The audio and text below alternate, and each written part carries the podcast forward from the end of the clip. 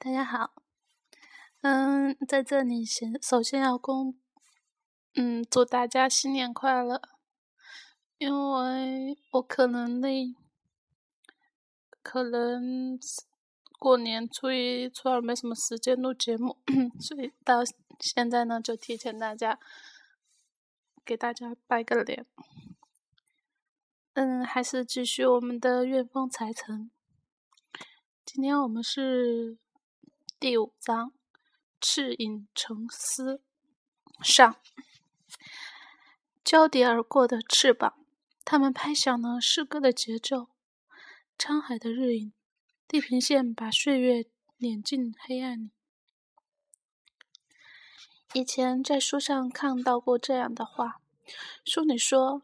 人的一生总是会不停地去那些你已经去过的地方，走曾经走过的路，在记忆里一遍一遍地去临摹当年当时的情景，在这样故地重游的情绪里，获取一种叫做时光倒流的错觉。这是一种虚假的美好，它是温热的、酸涩的，让人饱满发胀的情绪。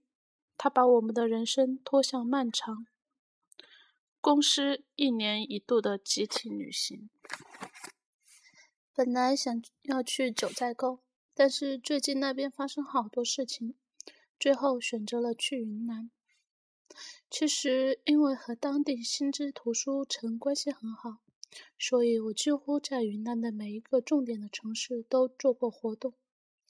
那些年里，我以嘉宾。兼游客的身份，把这个号称“彩云之南”的地方走了个遍。有在氧气稀薄的雪山顶上给当时爱心爱的人打过电话；有在泼水节的时候被人泼得全身湿透；有在公路两边看见成群的野象，它们巨大的身体掩映在茂密的热带森林里；有在夜里站在丽江水旁发呆。那些年的日子里，我是寂寞的，不太爱说话的。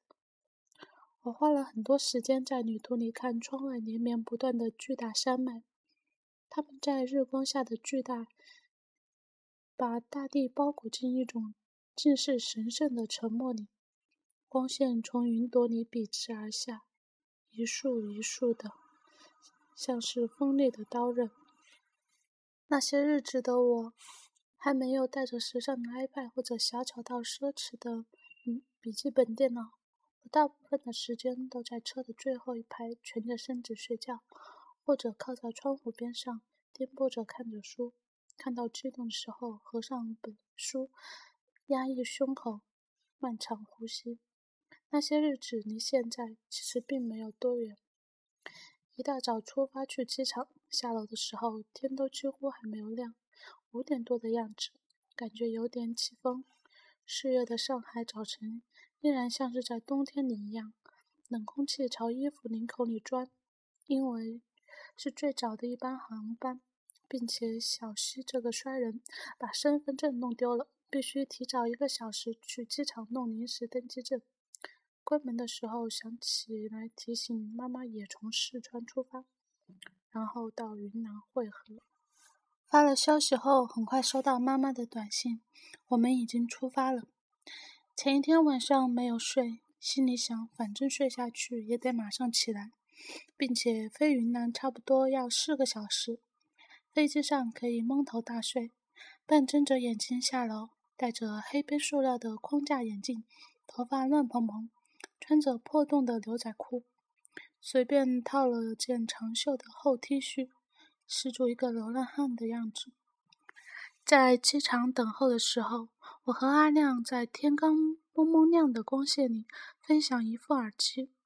对面恒恒在坐着小睡，闭着眼睛，但是身体却坐得很直，很有一种在参悟高深武功的感觉。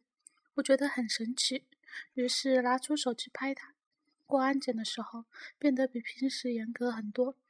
阿亮的隐形眼镜和我的一瓶头发精华液都不能带，因为超过了一百毫升的液体。赶在飞机结束托运前一分钟办理了托运手续，但是可怜的恒恒同学却没有赶上。于是他的一瓶化妆水被没收了。非常倒霉，我觉得和他之前一直在静坐参悟高深功武功有关。上了飞机，我问空姐要了毯子，于是就倒头蒙头大睡。我觉得我睡觉的时候喜欢把毯子从头蒙下来，有点像去世的感觉。阿亮在旁边怪叫：“你不要这样呀！”而右手边靠窗户的地方，小西拿着相机咔嚓咔嚓的拍着。睡意在一瞬间像是巨大的浪潮向我卷来，我在这样的声音里呼呼了。半睡半醒间，他们谈话的声音，空姐询问是否需要买饮料的声音，飞机巨大的轰鸣声，都像是隔着一块结实的墙壁，浑浊地传递进我的耳朵里。我总觉得有人在我的头顶开了阅读灯，透过眼皮，再透过毯子。还是觉得橘黄色的一片，闷热的气流，还有那半半梦半醒间的燥热感。下了飞机，在机场等了一会儿，爸爸妈妈也从里面出来了。妈妈看上去还是老样子，年轻的让人嫉妒，而爸爸看上去有一点老了。出了机场，看见新知书城接我们的人，这次过来纯属是私人活动，但是还是拜托了他们接待。因为人生地不熟，在这里非常感谢他们。出机场后，去了一家曾经去过的小店吃饭，好像是三年前来过的。这那个时候，似乎是我刚刚出版换成十九岁的我被端上餐桌，放在盘子里的白花花的肉虫子吓得脸色苍白。窗外依然是几年前我来过的样子，看上去没有什么变化。吃饭的时候，小西和阿亮他们拿那个花朵夹成的甜点搞笑，说是别在头上就是羊耳车拉姆。吃完饭后，我们就出发了，目的地是一个叫做热国的温泉度假村。听司机说，路上大概要三四个小时，于是我和妈妈在路边小店里买了几瓶饮料。小店非常非常的简单。而且因为在路边的关系，感觉到处都是灰尘，饮料瓶子摸上去有麻麻的灰尘的感觉，我有点不高兴的撇撇嘴。我买了三瓶可乐，然后在老妈的坚持下换成了三瓶矿泉水。理由是可乐对身体没好处，矿泉水养生。我看了看我妈妈那张年轻的脸，觉得挺有说服力，于是就答应了。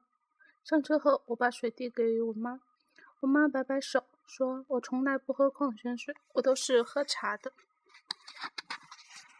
我被骗了，四十摄氏度以上的温泉水，白腾腾的热气浮在水面上，像在云南夜晚迅速降温的大地上盖了一床棉被，整个人泡进水里去，像是被人敲晕了一般，昏昏沉沉的。耳朵里甚至幻想出来咕噜咕噜的开水沸腾的声音。睁开眼的时候，旁边一个陌生的大叔面红耳赤。闭紧双眼，感觉快被煮熟了的样子。我四仰八叉地瘫在水里，和恒恒有一搭没一搭的聊天。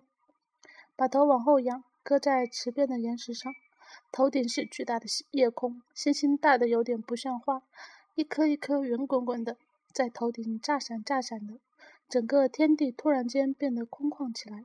我有有点不敢说话，他一说话就引起回音。旁边的恒恒闭目养神，手指在脸上、身上按来按去，像是在点穴舒活经络，感觉就是个老人家。我本来也想参与，但是懒洋洋的水在水里不想动，而且我又不懂得高深的武功，点穴不准，万一点到死穴，暴毙在温泉里，那隔天就上了头条，而且是郭敬明离奇去世，温泉又杀一人这样的搞笑标题。耳朵里像有一片海，潮汐般的声音从远遥远的地方传来，各种各样的声音在黑夜里听起来格外的不真实。不知道是被水汽浸透的含混，还是自己在热水里变得迟钝。远方的小溪和阿亮他们发出银铃般的笑声。我微微抬起眼皮，翻了个白眼。一大早被庆庆叫醒。他挨家挨户地从我们的房间门口依次敲过去，在云南的清晨里醒来，这里的早晨比上海差不多要晚两个小时。当外滩在刺眼的光线里醒来，开始忙碌一天的时候，云南还沉睡在夜晚饱满而密不透风的黑暗里。等到了第一缕清澈的光线从天空垂直而下，差不多已经七点左右了。他们一群人挣扎起来，只为了去吃去吃传说中异常美味的早餐。我因为赖床的关系，于是放弃了早餐。我对吃的东西一向不太热爱，不像恒恒，听见任何和吃相关的字眼，两眼就会发直，然后脱窗，再然后就会喷火。当他们都前往那个被证明几乎在一公里之外的餐厅之后，我一个人在中国古代风格的落院落里赖床。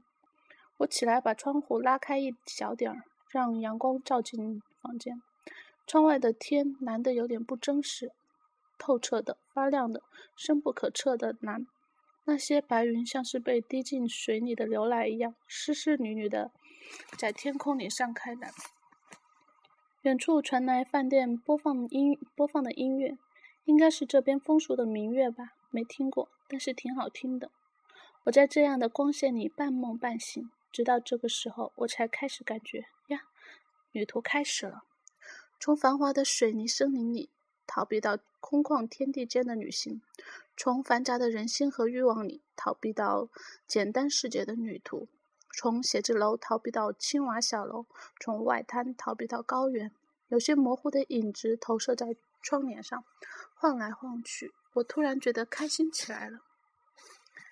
嗯，好，嗯，这一章可能因为我中间有点事，有有些会录得比较断断续续。嗯，还是在结尾的时候祝大家新年快乐，万事如意，谢谢大家。